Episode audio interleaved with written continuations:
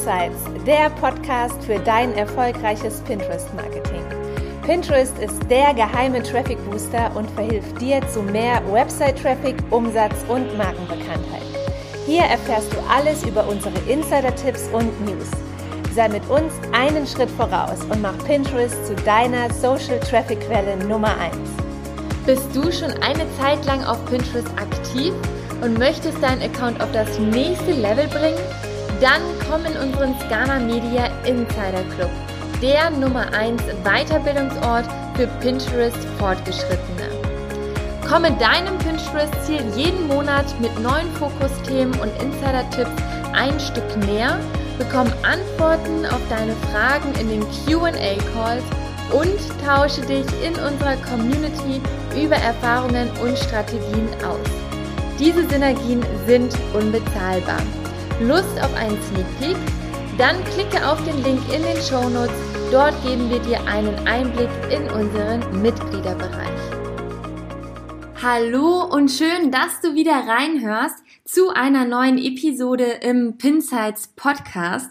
Beziehungsweise so neu ist sie nicht, weil es der zweite Teil der vorherigen Episode ist. Denn hier geht es um ein Interview, das wir mit dem Rechtsanwalt Dr. Thomas Schwenke geführt haben, beziehungsweise ich, Franziska, mit dem Thomas.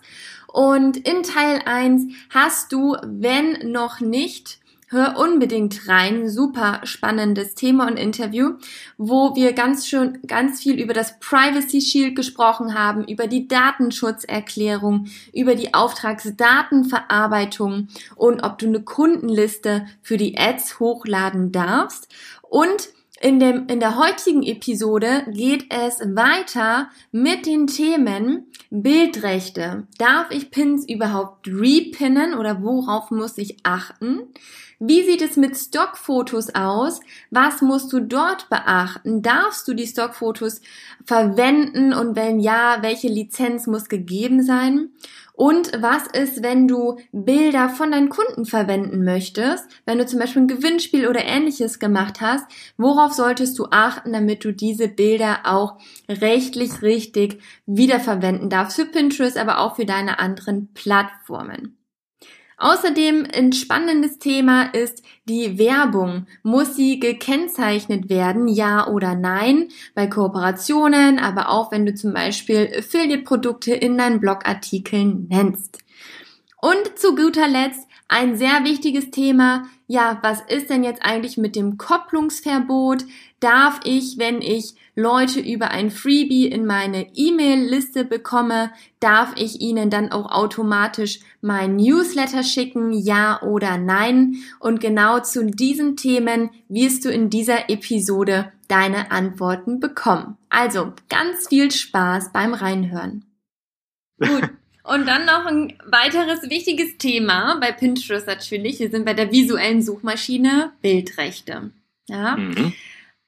Wie muss ich da vorgehen? Also einerseits, das haben auch schon mal einige gefragt, darf ich überhaupt Pins repinnen? Ich kann ja bei Pinterest fremde Pins repinnen auf meine eigene Pinwand. Was mhm. ist, wenn der ursprüngliche Content aber geklaut ist und die gar nicht die Rechte dafür haben? Hafte ich dafür dann auch? Mhm.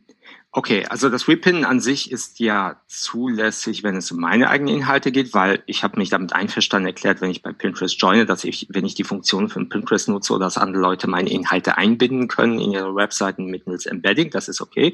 Aber du sagst es richtig, wie sieht es aus, wenn der Inhalt wenn Inhalt dort unerlaubterweise ist. Also generell gibt es da dazu auch eine Entscheidung des Europäischen Gerichtshofs. Da ging es um Embedding von YouTube-Videos. Und da hat der EuGH grundsätzlich erstmal gesagt, wenn jemand irgendwo schon mal online was hochgeladen hat und andere darauf verlinken, ohne dass es kopiert wird, sondern an der Quelle bleibt, mhm. Dann ist es in Ordnung. Das heißt, wenn jemand ein Video bei YouTube hochlädt und ich dieses Video bei mir auf der Website einbinde, dann hafte ich nicht dafür, weil er hat es schon mal öffentlich gemacht. Er kann das ja an der Quelle ausschalten. Das heißt, diese Problematik scheidet aus. Mhm. Aber der Europäische Gerichtshof hat auch entschieden, so eine Art Embedding und äh, apropos Embedding, äh, dieses Einbinden auf Webseiten und was wir bei Pinterest mit äh, Sharing haben oder Repinnen, ist dasselbe. Und wenn man bei Pinterest Inhalte repinnt teilt, dann werden die auch nicht kopiert bei mir auf meinen Account, sondern es wird nur ein Link auf die schon vorhandene Instanz gesetzt. Das heißt, es ist auch eine Form des Embedding.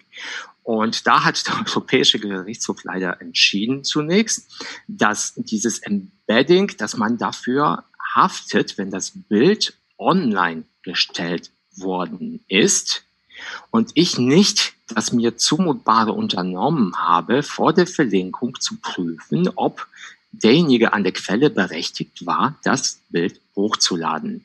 Das gilt zumindest bei geschäftlicher Pinterest-Nutzung. Wenn man das privat macht, dann würde man eigentlich nur dann haften, wenn es für einen deutlich erkennbar war, dass es ein Verstoß ist. Also wenn ich sehe, ja, dafür gibt es, wie gesagt, kaum Entscheidungen. Aber wenn das jetzt irgendwelche Mitschnitte, ja, Mitschnitte werden bei Pinterest selten gepostet, aber tja, wann ist es für mich erkennbar oder wenn es mir gesagt wurde. Aber wie gesagt, privat ist es nicht so problematisch.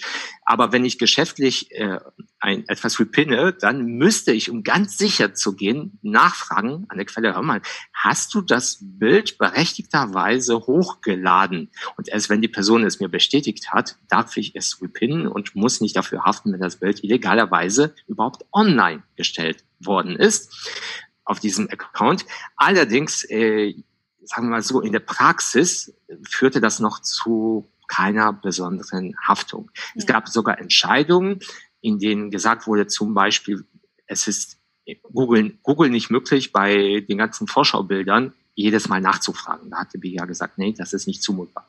Ein Affiliate, der automatisch Bilder von Amazon zog und Werbeanzeigen aus den Bildern erstellte für Amazon-Produkte, da hat die BGA gesagt, auch das ist nicht zumutbar auch bei journalistischen bei so journalistischem Sharing oder Nutzung von ähm, fremden Inhalten würde man sagen, das ist auch hier nicht zumutbar.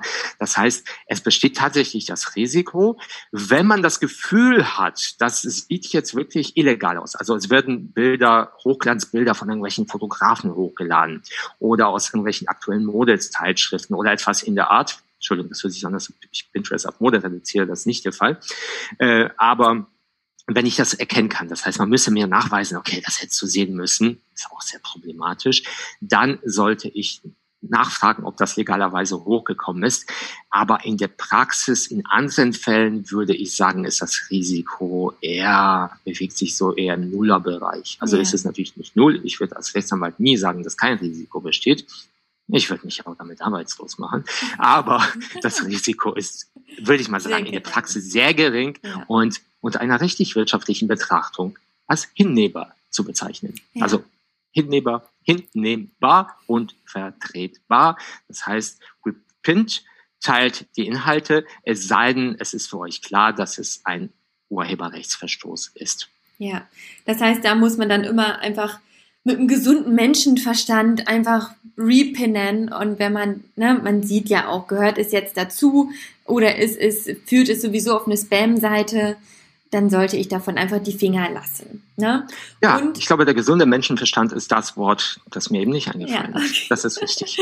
und dann ist es ja auch so, wenn ich jetzt als, ich kann ja auch auf deine Website, ich kann mit unserem Scanner Media Account auf deine Website gehen und kann mhm. theoretisch mit meinem Pinterest Chrome Plugin kann ich mir deine Bilder auf meinem Account merken. Mhm. Wenn du nicht die merken, du kannst ja auch die Plugins und so weiter auf deiner Seite installieren. Das heißt, du möchtest es ja, bist damit einverstanden. Aber wenn ja. du es nicht hast und ich nutze einfach dieses Chrome-Plugin und, und ich weiß nicht, ob du überhaupt deine Inhalte auf Pinterest haben möchtest, dann sollte ich damit vorsichtig sein, oder?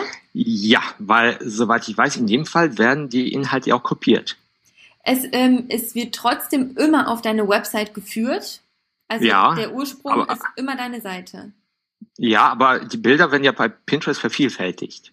Äh, von meiner Website. Das heißt, ja, es wird nicht ja. nur quasi das Bild von meiner, also wenn das Bild von meiner Website nur bei Pinterest eingebettet werden würde, dann schreiben wir es mal kurz einfacher. Ich sehe auf deiner Website ein tolles Bild Das möchte ich auf meiner Website haben.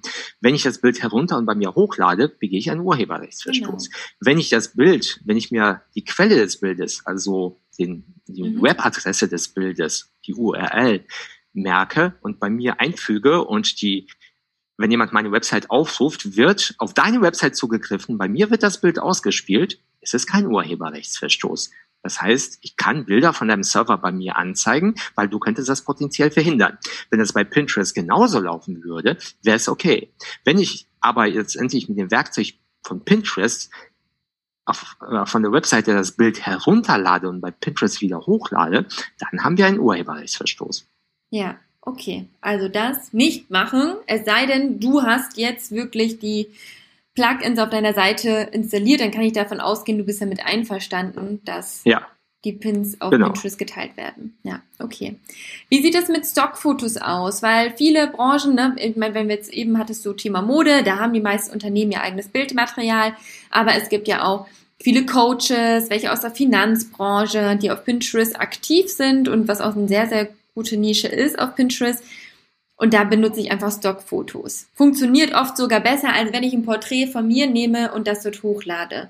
Mhm. Worauf muss ich da achten? Es gibt ja auch ähm, Stockfoto, ähm, wie nennt man das? Äh, Datei, also so Quellen, wo ich die runterladen kann, bei Canva, Pexels und so weiter. Kann ich das wirklich einfach so machen? Oder was sollte mhm. ich vorher prüfen, damit ich sicher gehen kann, dass es ja. erlaubt ist? Ich, ich muss prüfen, ob die Lizenzbedingungen das erlauben, weil äh, das Problem dabei ist, wir haben ja gerade besprochen, dass man die Bilder einfach auf den Plattformen teilen kann. Und das dazu, für diese Zwecke behalten sich die Plattformen das Recht vor, dass sie die Bilder vervielfältigen dürfen. Das heißt, die räumen sich selbst Rechte an den Bildern ein. Die Stockbildanbieter haben aber in den Lizenzbedingungen, also zumindest alle mir bekannten kostenpflichtigen, sie dürfen keinen an Unterlizenzen einräumen. Das heißt, ich darf die Bilder selbst nutzen. Ich darf die Bilder als ein Teil von Produkten nutzen. Nehmen wir mal an, als Agentur erstelle ich eine Website für den Kunden, dann darf ich das Bild dort einsetzen oder in eine Broschüre, Aufsteller, was auch immer.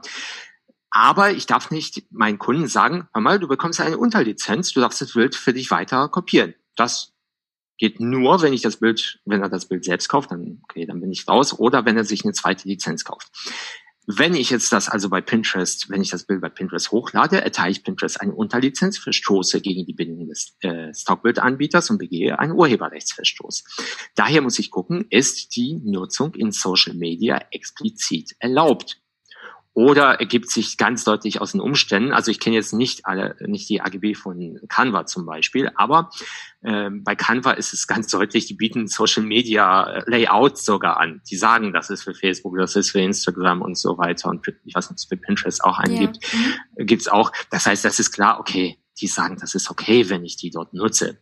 Okay. Äh, da, dann ist es in Ordnung. Und bei vielen Anbietern äh, gibt es mittlerweile solche Klauseln. Bei einigen muss man ein bisschen mehr dazu zahlen. Man zahlt, weiß nicht, irgendwie einen Euro dazu für Social-Media-Nutzung. Bei manchen ist das pauschal erlaubt.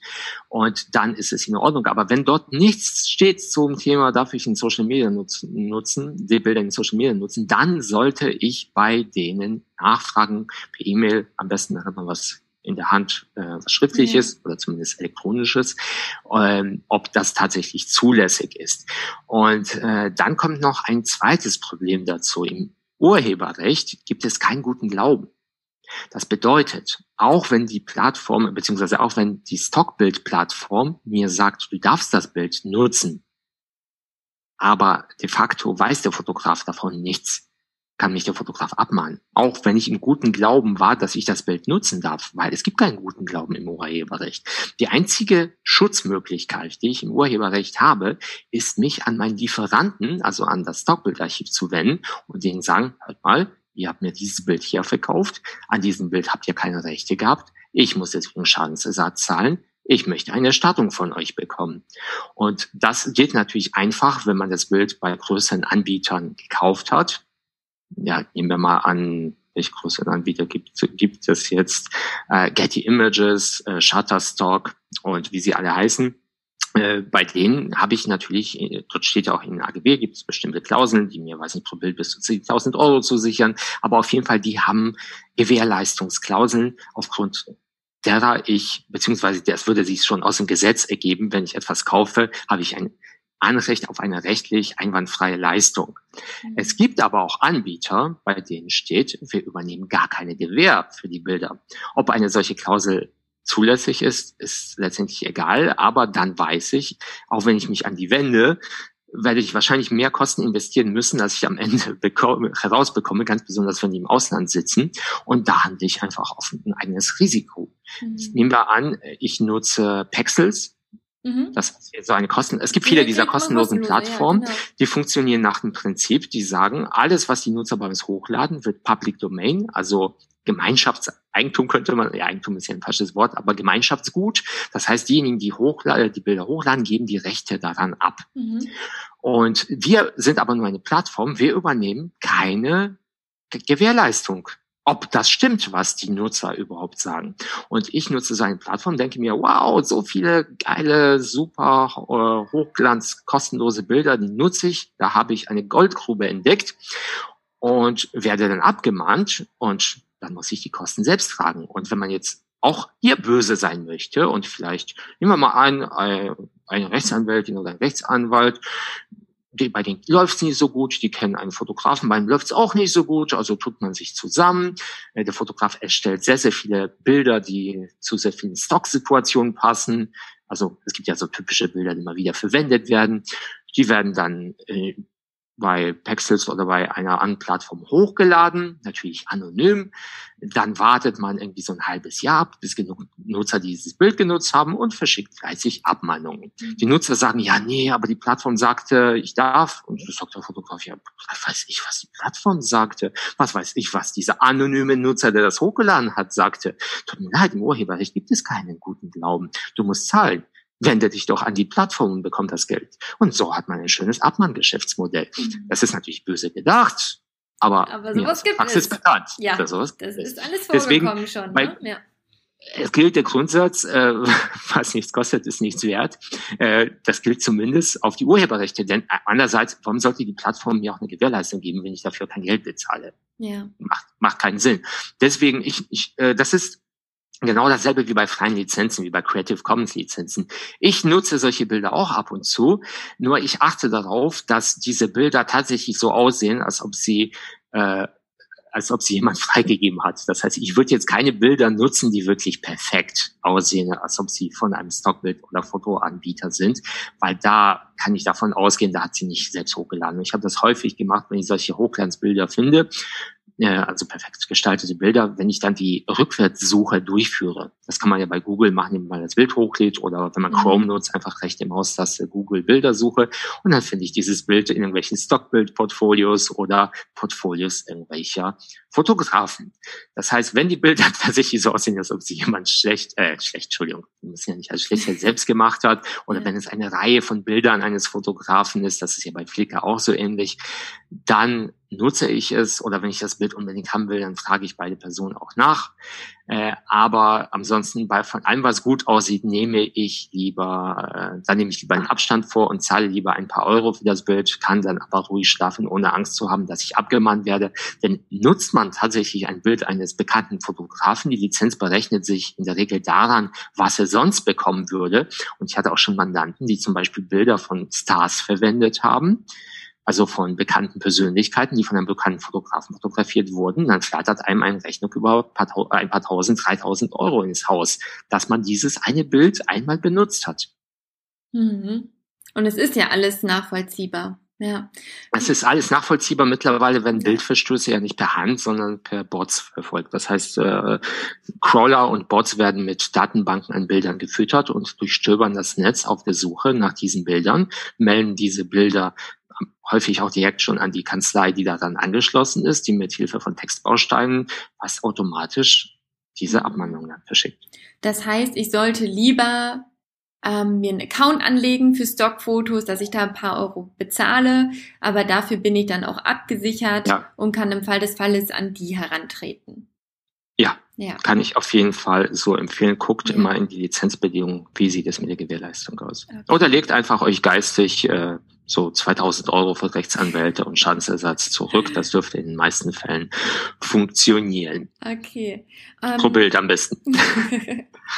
Wie ist das? Das ist nämlich auch eine Frage gewesen von einer aus unserer Community. Wenn ich jetzt als Unternehmen Bilder von ähm, Kunden nutze. Zum Beispiel, mhm. die dann ähm, ja, Produktfotos hochladen, wie sie es nutzen, oder manche machen auch einen Fotowettbewerb, damit sie die Bilder dann auch für Social Media weiterverwenden können. Worauf muss ich dann achten? Muss ich das nennen oder muss ich mir vorher das vertraglich irgendwie ähm, geben lassen, dass ich das verwenden kann? Also meinst du Crowdsourcing äh, oder also man muss es unterscheiden. Grundsätzlich, mhm. wenn ich Bilder von meinen Nutzern bekomme, äh, dann brauche ich entsprechende Nutzungsrechte. Habe ich keine Nutzungsrechte vereinbart, sagt das Gesetz, man muss anhand der Umstände entscheiden. Und Umstände fallen in Zweifeln immer, oder beziehungsweise diese, diese Beurteilung anhand der Umstände, die fällt in Zweifel zugunsten der Urheber, also der Nutzer aus.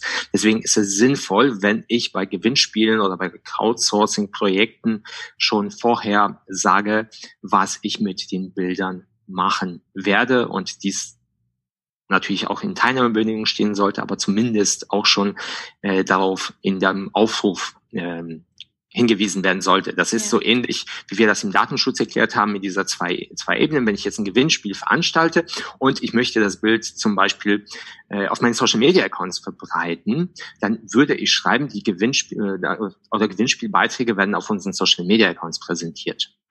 Das sollte ich zumindest schreiben. Oder, oder Gewinnspielbeiträge werden für unsere Produktentwicklung verwendet. Das muss ich so offen sagen. Wenn das nur in Teilnahmebedingungen steht, dann wird das als überraschend gelten. Das heißt, in Teilnahmebedingungen steht dann natürlich genau, wir behalten uns die Rechte zu vervielfältigen, verbreiten, bearbeiten oder Beachtung der Persönlichkeitsrechte und ohne Namensnennung, also diese ganzen Kleinheiten.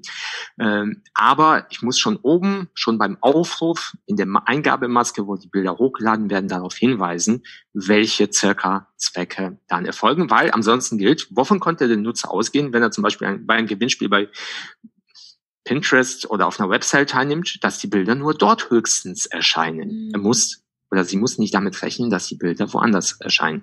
Also auch hier gilt, Leute nach Möglichkeit weit und breit informieren. Mhm. Da hast du, glaube ich, auch gerade einen Blogartikel zugeschrieben, oder? Zu Gewinnspielen? Und Teilnahmebedingungen ja. so? Ja, ja, genau. Irgendwie mit 40, 40 Fragen zum Thema Gewinnspiele. Okay. Äh, ich mache das auch, um ehrlich zu sein, weil ich bekomme solche kleinen Fragen immer von meinen Mandanten auch und äh, nach einer gewissen Zeit äh, immer dasselbe zu antworten ist vielleicht etwas mühselig und macht nicht so viel Spaß. Deswegen in solchen Fällen schreibe ich solche FAQs, veröffentliche die okay. und dann kann ich auch meine Mandanten gerne darauf hinweisen. Bitte lesen Sie die FAQs, wenn Sie noch Fragen haben, dann kommen sie zu mir, dann beginnt der Teil, äh, der uns beiden dann auch Spaß macht. Oh Gott, ja. das hört sich also furchtbar an, aber es, es ist, glaube ich, für Nein, beide Seiten einfacher. Ja ich, ich muss nicht äh, einfache Fragen beantworten und die Mandanten müssen nicht für diese einfachen Fragen bezahlen und ich würde, ich glaube, wir sind dann beide mit zufrieden. Ja. Und natürlich, die Anleser haben ja auch etwas davon. Genau. Also ich bin kein Freund davon, äh, dass man Wissen horten muss und dass man irgendwie so ein Herrschaftswissen hat, sondern diese einfachen Dinge, die kann man einfach teilen. Als Anwalt wird ja meistens, wird man meistens eh nur oder sollte für die Dinge beauftragt werden, die ein normaler Mensch nicht selbst bewältigen kann. Das ist zumindest so meine Vorstellung, deswegen gebe ich das gerne frei. Ja. Dann hattest du also auch auf Datenschutzgenerator.de zu finden im Blog. ähm, du hattest auch noch von Crowdsourcing gesprochen. Ist das, da, geht, ja. geht es damit einher oder ist es noch ein extra Thema, was man anders behandeln muss? Äh, ja, das heißt, man möchte zum Beispiel irgendwie eine Kampagne oder eine Produktverpackung neu gestalten und möchte sich von den Nutzern die Ideen holen. Also, obwohl jetzt bisschen unter der Hand gesagt, was ich von Mandanten an Informationen bekomme, dass es in der Regel doch eher ist, jemand professionell mit dem Entwurf zu beauftragen, als, die, als diese Inhalte von Nutzern zu bekommen. Aber es gibt, gibt, gibt's das immer wieder, dass man sich die Ideen von Nutzern, die Arbeit so ein bisschen auslagern möchte. Es kann ja auch funktionieren. Das ist ja nur meine Erfahrung, dass das vielleicht nicht so häufig klappt.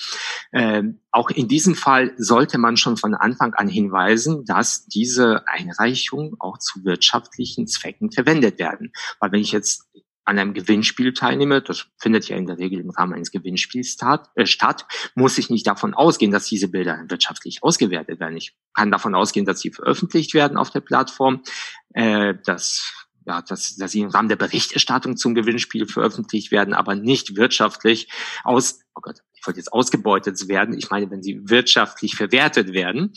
Und äh, darauf muss ich dann deutlich hinweisen, sollte aber bedenken, dass ich in dem Fall, sobald ich äh, mir die wirtschaftlichen Nutzungsrechte an den Werken übertragen lasse, auch die Haftung mit übernehme und das Haftungsprivileg verliere. Es gibt nämlich ein Haftungsprivileg für Nutzerinhalte. Das bedeutet, wenn ich eine Plattform zur Verfügung stelle und die Nutzer dort Inhalte hochladen, nehmen wir mal an, ich habe ein Gewinnspiel, Nutzer können automatisch dort Bilder hochladen oder auf eine Website oder äh, auf eine Website oder in Kommentaren eines Social Media Postings, dann hafte ich erst ab Kenntnis der Rechtswidrigkeit. Wenn ich aber schreibe, dass ich mir die wirtschaftlichen Verwertungsrechte an den Bildern einräumen lasse, dann gilt das nicht mehr, weil das wird ja letztendlich dazu führen, dass ich sage, okay, die Rosinen nehme ich, die picke ich mir heraus, aber diese Haftung, die übernehme ich nicht. Und da sagt, sagen die Gerichte, nee, Rosinenpickerei ist nicht. Wenn du die wirtschaftliche Verwertung haben willst, dann übernimmst du auch die Haftung mit. Ja. Das ist das Risiko, dass man bei solchen, äh, bei solchen äh, Crowdsourcing-Projekten hat, weswegen häufig die Bilder nicht sofort online gestellt werden, sondern erst händisch ausgewählt werden. Übrigens, wenn man redaktionell und händisch die Bilder dann freischaltet und auswählt, dann übernimmt man doch die Haftung dafür. Aber da man die Haftung ja sowieso schon hat, ist es besser vorher zu sichten, ob die Bilder wirklich nicht irgendwo geklaut worden sind, zum Beispiel mit der äh, Google-Bildersuche. Okay. Und was man bei der Haftung auch im Gewinnspiel bedenken soll, wenn ich ein Gewinnspiel veranstalte, auch ohne dass ich mir die wirtschaftlichen Rechte einräume, dann sollte es so laufen, dass die Bilder automatisch hochgeladen werden und erscheinen, weil sobald ich die per Hand freischalte und freigebe, übernehme ich dann doch die Haftung. Das hört sich etwas paradox an, weil wenn ich mir Mühe gebe, nach Urheberrechtsverstößen zu suchen, aber einen übersehe, hafte ich. Wenn ich mir gar keine Mühe gebe und die einfach automatisch hochgehen, hafte ich es ab Kenntnis. Klingt paradox, ist aber so. Ah ja, okay. Gut zu wissen. Guter Insider-Tipp. Ähm, bei Instagram kennt man das ja auch, dass man alles mit Werbung und Ad kennzeichnen muss. Mhm. Sollte ich das auch bei Pinterest machen? Wenn ich jetzt zum Beispiel, also meistens gebe ich ja nicht die Werbung direkt, sondern ich ver, ver, ähm, verlinke zum Beispiel auf einen Blogartikel. in diesem Blogartikel habe ich eine Kooperation mit einem Unternehmen oder ich habe Affiliate Links eingesetzt. Muss ich das mhm. dann auch schon vorher bei dem Pin, bei dem Pin in der Pin-Beschreibung kenntlich machen? Also es gilt haargenau dasselbe wie bei Instagram. Auch hier mhm. liegt der Fokus natürlich auf Instagram, aber ähm, das gilt im Prinzip für alle Social-Media-Plattformen, das gilt für alle Webseiten und Blogs. Okay. Das ist die kurze Variante. Okay, gut. Das sieht man nämlich oft nicht, ähm, aber heißt ja nicht, dass es dann richtig ist. Von daher dann dann auch immer darauf achten, dass das. Ja, es ist einfach so, dass äh, weiß nicht, Instagram ist die Plattform für Influencer. Ähm, und natürlich gibt es auch welche Pin, äh, für Pinterest und die sind anscheinend nicht so im Fokus. Und äh, das Ganze hängt damit zusammen, es gibt so, es gibt einen bestimmten Verein, Verba äh, Verband Sozialer Wettbewerb e.V., der zum Beispiel von Zeitungsverlagen mitgetragen wird die vielleicht auch in, ein Interesse konkurrenzmäßig daran haben, dass diese privaten Interessen äh, im Influencer, den nicht die Butter vom Brot nehmen, oder wenn die das schon tun, dass sie sich auch an die Gesetze halten müssen und auf Werbung kennzeichnen müssen. Und die haben angefangen halt äh, gegen Instagram-Influencer vorzugehen. Okay ob wenn die, wenn die jetzt erkennen, dass bei Pinterest die, die, die Influencer genauso eine Wirkung haben, kann sein, dass sie sich auch dorthin bewegen. Das heißt, diese Werbekennzeichnungshinweise, wenn man etwas umsonst erhalten hat, sei es eine Reise, sei es ein Produkt oder ähm, wenn man Natürlich selbstverständlich, wenn man dir Geld dafür bekommt, dass man irgendwelche Dinge zeigt, auch.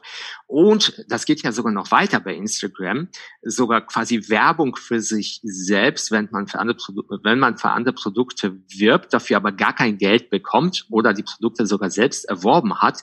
Ähm, Entschuldigung, ich habe Werbung gesagt. Wenn man andere Produkte präsentiert, die man selbst erworben hat, kann sein, dass man trotzdem einen Werbehinweis platzieren muss, denn die Gerichte haben Folgendes gesagt.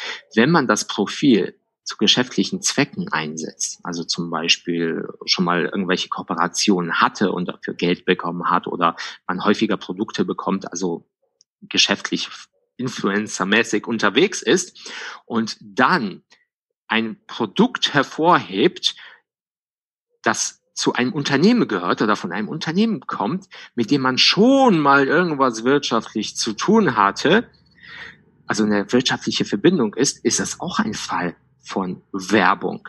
Ein Fall von Werbung kann sogar auch dann sein, wenn man das Produkt werblich hervorhebt, ohne dass es irgendwie redaktionell eingebunden ist. Ich erläutere das nochmal.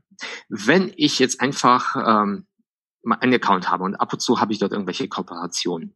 Und ich äh, äh, wurde zum Beispiel von der Luftlinie XY als Influencer mal engagiert. Und ich fliege mit dieser Luftlinie und sage, boah, diese Luftlinie ist so toll, ich fühle mich ja so großartig. Obwohl ich dafür, dafür selbst nicht bezahlt werde, muss ich das als Werbung kennzeichnen. Ja. Und das geht sogar noch weiter. Manche Gerichte, wie zum Beispiel Landgericht Karlsruhe, die sagen, oh, das war jetzt schon, glaube ich, beim Oberlandesgericht, die sagen, wenn ich jetzt so ein Influencer bin, der ganze Zeit praktisch sehr häufig Werbung macht, also mein Kanal ist quasi ganze Zeit Werbung, und ich dann, egal für welche Produkte, egal welche Produkte ich dann hervorhebe, muss ich das trotzdem als Werbung kennzeichnen, auch wenn ich wirtschaftlich mit dem Unternehmen gar nichts zu tun hatte und das Produkt selbst erworben habe. Warum? Ja, die Gerichte sagen dann, diese werbliche Präsentation der Produkte, die dient ja dazu, zu zeigen, wie gut ich Produkte präsentieren kann, was für ein toller Influencer oder Influencerin ich bin und dadurch werbe ich für meine Leistung als Influencer. Das muss man sich auf der Zunge zergehen lassen. Das heißt, alleine durch die Werbung für mich, obwohl ich Werbung, äh, obwohl ich Werbung für andere mache, mache ich eigentlich die Werbung für meine Leistung und muss das als Werbung kennzeichnen. Äh, also das alles, ist alles kennzeichnen. Alles kennzeichnen. Übrigens, Landgericht München hat es komplett anders geurteilt.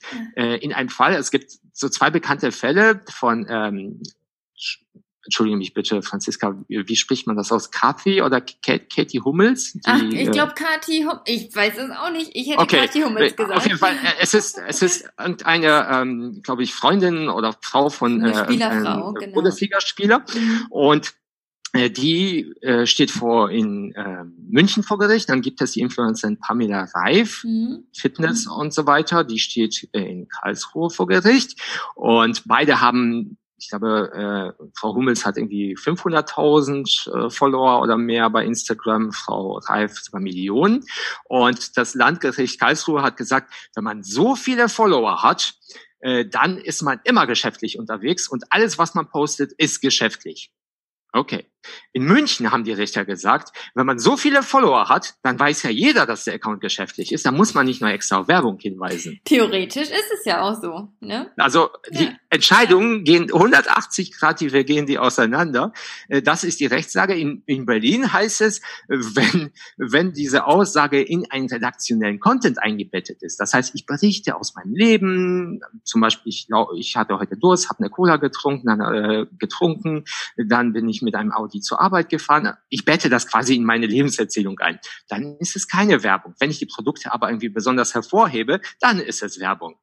Und weil das alles praktisch kaum nachvollziehbar ist, bis der Bundesgerichtshof hier eine Entscheidung getroffen hat, was hoffentlich nächstes Jahr kommen wird, äh, sollte man am besten, wenn man seinen Account schon jemals geschäftlich genutzt hat oder vorhat, geschäftlich zu nutzen, alle Fremdprodukte, die man irgendwie hervorhebt, präsentiert, mit dem Hinweis Werbung oder Anzeige kennzeichnen, dabei aber auch darauf achten, dass nicht der Eindruck entsteht, dass man von den Unternehmen beauftragt worden ist, weil die Unternehmen ja potenziell einen belangen könnten, wenn der Eindruck entsteht, dass ich mit denen zusammenarbeite, obwohl das nicht der Fall ist. Deswegen heißt es halt immer Werbung wegen Markennennung oder Werbung ohne Beauftragung, aber Werbung wegen Markennennung oder Werbung wegen Produktnennung ist immer ja. sehr gut. Ja. Also als Influencer hat man echt ein einfaches Leben alles einfach, äh, alles kennzeichnen am besten. Sonst ist nicht so einfach. Hör mal, willst du eigentlich am Anfang dieses Podcasts ein, vielleicht einen Hinweis platzieren, dass äh, hören bitte auf eigene Gefahr, wenn Sie danach Ihren Pinterest-Account löschen, sind wir dafür nicht verantwortlich. Ich glaube, besser wäre das, ne? Nein, aber ich hoffe nicht. Ich hoffe, ihr bleibt alle bei Pinterest und gebt noch mehr Gas jetzt. Aber dann ja, auch, also man, wie gesagt, wir, wir, haben das alles ja so kondensiert. Du fragst mich noch, was alles möglich schiefgehen kann, ja. wenn mich wenn jemand fragen würdest, äh, dass ich mit Autos auskenne, was beim Autofahren alles schiefgehen kann, dann geht es ja auch vom Reifenpatzer bis zur Enthauptung bei einem Unfall.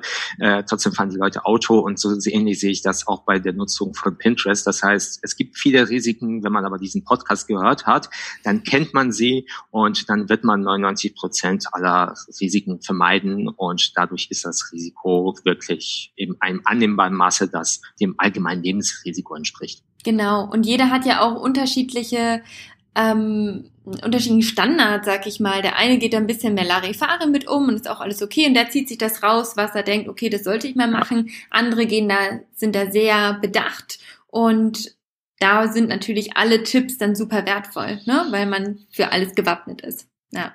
Genau. Ähm, wenn ich jetzt aber ein Affiliate-Links auf der Website habe und man sieht es ja nicht auf dem Pin selber, dieses Produkt zum Beispiel, sondern ja. es geht jetzt nur um um Ayurveda-Tipps beispielsweise. Mhm. Und dann habe ich in meinem Blogartikel habe ich ein paar Produkte. Reicht es dann nicht vielleicht sogar oben im Blogartikel zu sagen, in diesem Blogartikel befindet sich Werbung oder befinden sich Affiliate-Links mhm. ähm, mit Werbung? Oder muss ich ja. das wirklich, ja. Oder? Nochmal? Oder muss ich das auch wirklich schon auf Pinterest kennzeichnen? Weil das hat ja noch nicht unbedingt was mit der Werbung zu tun, sondern es geht ja generell um Blogartikel und dann erst um die Produkte. Ja, das ist eine schwierige Frage, zu der ich hier keine eindeutige okay. Antwort geben kann. Also Good. wenn man auf Nummer sicher gehen möchte, sollte man schon den bei Pinterest darauf hinweisen, dass dort Affiliate-Links enthalten sind. Das machen auch einige. Allerdings kenne ich jetzt keinen Fall, in dem so etwas abgemahnt worden oder beanstandet ist. Okay. Das heißt, wenn man zunächst darauf verzichtet, besteht natürlich ein Risiko, dass man dadurch irgendwann ein Problem bekommen könnte. Vor allem, wenn ein Gericht das tatsächlich entscheiden sollte, muss man dann rückwirkend alle Beiträge, alle Hinweise auf Pinterest überprüfen oder ändern, dass man den Hinweis hinzufügt. Aber sagen wir mal, es ist noch vertretbar, wenn man den Hinweis nur im Blog hat. Ja. Natürlich, wenn man auf Nummer sicher gehen will, schon bei der Verlinkung. In der Praxis wird es ausreichen, wenn es im Blog ist und richtig Affiliate-Links, auch darauf muss man hinweisen. Es reicht übrigens nicht der Hinweis, Beitrag enthält Affiliate-Links, weil man kann nicht davon ausgehen, dass die Nutzer, Leser wissen, was es ist. Das heißt, man muss schon schreiben, dieser Beitrag enthält Affiliate-Links. Das heißt, wenn ihr diese Links klickt, erhalten wir und oder wenn die zu Käufen führen, können wir eine Provision erhalten. Das heißt, man muss auf diese Provision hinweisen. Okay, ja, guter Hinweis. Okay, eine allerletzte Frage, die mich selber auch noch interessiert, was auch für viele in Bezug auf Pinterest relevant ist, weil ich kann ja auch mit Pinterest nicht nur Leute auf den Shop leiten, sondern auch Leads generieren für mein Newsletter. Das heißt, ich habe ein mhm. Freebie, ein kostenloses PDF und so weiter, was ich anbiete auf meiner Website. Wie ist es da jetzt aktueller Stand Kopplungsverbot? Wenn ich jetzt ein Freebie habe und ähm, kann ich sie automatisch, darf ich sagen, wenn du dich für das Freebie, ähm, wenn du dich downloadest, bist du automatisch im Newsletter auch drinne ähm, oder muss ich unterschiedliche Listen haben. Muss ich bei Active Campaign zum Beispiel unterschiedliche Listen haben, wo die nur das Freebie gedownloadet haben oder darf ich die automatisch auch in die ja. Newsletterliste übernehmen? Oder wie muss ich das ausdrücken, damit es korrekt ist? Ja, also äh, du spielst äh, auf, äh, was heißt spielst, du meinst das sogenannte, ich sag mal sogenannte Kopplungsverbot, weil Kopplungsverbot hört sich so hart an. Das, die DSGVO enthält eigentlich kein solches Kopplungsverbot okay. an sich, sondern dort steht, wer nachgucken möchte, Artikel 7 Absatz 4, dass Einwilligungen, die im Rahmen von der Eingehung oder Durchführung von Verträgen eingeholt werden, aber für diese Verträge nicht notwendig sind, im Zweifel beziehungsweise als nicht freiwillig gelten. Und jetzt könnte man natürlich davon ausgehen, okay, der Newsletter, der Versand des Newsletters ist so eine Art Vertrag, äh, beziehungsweise, Entschuldigung, das, ähm, die Teilnahme am Gewinnspiel oder ein Freebie, Freebie ein. Was gibt's da noch, White Paper, kostenlos Teilnahme an Veranstaltung, gratis E-Book, was es auch immer gibt, dass es der Vertrag ist. Und man könnte dir das doch auch schenken. Also die Schenkung ist ja der Vertrag, ohne dass, dass eine Einwilligung in Newsletter äh, notwendig ist. Was, was sich ja ein bisschen seltsam anhört, weil was spricht dagegen, dass ich sage, du bekommst etwas umsonst, wenn du dich dafür damit äh, einverstanden erklärst, ein Newsletter zu bekommen. Das heißt, wenn man das, man kann das Gesetz so lesen, dass es auch auf Schenkungsverträge dieser Art anwendbar ist oder Austauschverträge, wie man sie auch qualifizieren will. Aber praktisch betrachtet, auch seitens der Datenschutzbehörden und auch ausgehend von den bisherigen Gerichtsentscheidungen in Deutschland, in Italien, Österreich war ein bisschen, bisschen anders, aber gut, da gehen wir jetzt nicht weiter darauf ein, ist das okay, wenn man schon am Anfang weiß, also am Anfang des Prozesses, dass man äh, das Freebie nur bekommt, wenn man die Einwilligung hat. Das bedeutet, äh, was unzulässig wäre, ich werde, äh, mir wird gesagt, du kannst an diesem Gewinnspiel teilnehmen. Ich trage schon meine Daten ein, klicke auf Weiter und auf der anderen Seite steht, ja, aber du kannst nur teilnehmen, wenn du Newsletter akzeptierst. Mhm. Dann ist es so, ich habe schon eingegeben und denke mir, okay, jetzt akzeptiere ich es, das war ja umsonst, meine Zeit war umsonst und das ist nicht freiwillig. Dann bin ich gezwungen, auch wenn der Zwang aus mir kommt. Das heißt, es müsste schon am Anfang stehen, wir kommen zu unserem Gewinnspiel, bla bla bla. Ihr könnt aber nur teilnehmen, wenn ihr am Ende auch dem Newsletter zustimmt. Da, dieser Hinweis muss am Anfang schon erfolgen und nicht erst auf der zweiten Seite, wenn ich schon irgendwelche Einträge vorgenommen habe. Aber es wird ausreichen, nimmt, aus, nimmt, nimmt auf, äh, an unserem Gewinnspiel auf der Website teil. Äh, und äh, wenn man jetzt nach Datenschützern ginge, müsste dann stehen, nimmt an unserem Gewinnspiel an der Website teil. Voraussetzung ist, dass ihr einen Newsletter erhält. Aber auch hier, in der Praxis macht man es nicht. Also zumindest habe ich es nirgendwo gesehen, auch bei nicht bei Mandanten gesehen ohne dass es jemals dazu Schwierigkeiten äh, kam. Also da habe ich jetzt keine besonderen Hinweise von Datenschutzbehörden gesehen. Und meines Erachtens ist es auch okay, wenn ich jetzt irgendwo lese, oh, wir, hier gibt es ein freies White Paper und ich klicke auf den Link und schon auf der ersten Seite steht hier, bei uns gibt es ein White Paper. Voraussetzung ist, ihr müsst euch zu unserem Newsletter eintragen. Dann alleine durch den Link auf den Link fühle ich mich nicht so gezwungen, dass man sagen würde, meine Einwilligung ist dann unfreiwillig. Und ich ja. glaube, es wäre auch schwer vor Gericht zu vertreten. Deswegen meines Erachtens reicht der Hinweis schon am Anfang auf der Website oder in der, in der Maske, wo ich meine Daten eingeben muss, aber halt am Anfang des Prozesses. Okay, das sind doch mal schöne Neuigkeiten zum Ende, weil ich weiß, als DSGVO für O ähm, an den Start kam, haben alle das gemieden. Dann haben die gesagt, immer eine extra Checkbox, ich möchte mich auch für den Newsletter anmelden oder dass man wirklich nicht automatisch in den Newsletter reinkommt. Mittlerweile habe ich beobachtet, dass es wieder zurückgeht, dass die Leute das miteinander verbinden, so wie du gerade gesagt hast, hm? und dass es dann aber auch okay ist. Ja.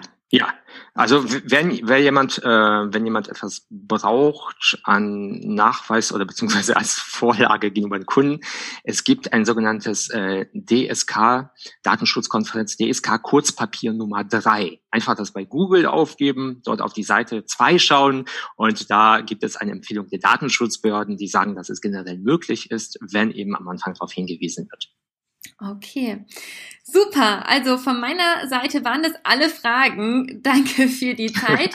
Ich glaube, wir sind jetzt alle ausgebildet zum Datenschutzbeauftragten, ähm, wie auch immer.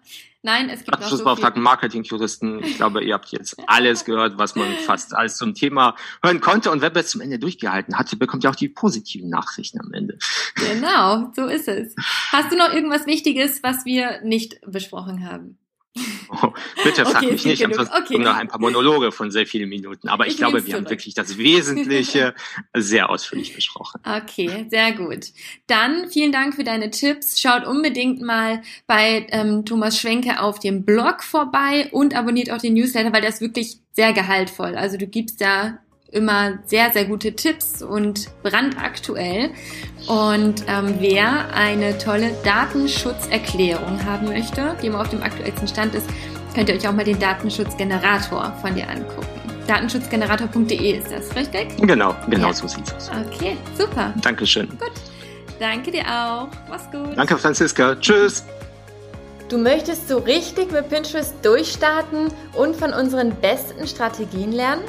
Dann schau gerne bei uns im Scana Media Insider Club vorbei.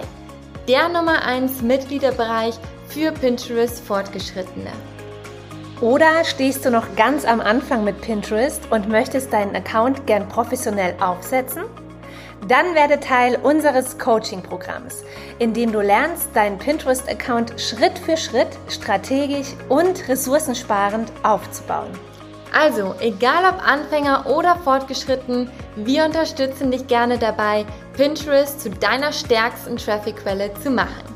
Die Links dazu findest du in den Show Notes.